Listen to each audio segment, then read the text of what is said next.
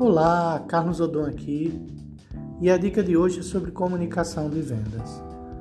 Qual o papel da comunicação de vendas, Carlos? Ela liga o produto ao cliente. Perceba que o cliente ele não quer comprar produto. Ele é convencido a comprar por meio da sua comunicação de vendas, também conhecida como oferta ou apresentação de vendas. Por isso, prepare cuidadosamente essa apresentação, pois sem ela a venda não acontecerá. Gostou da dica? Até a próxima. Tchau!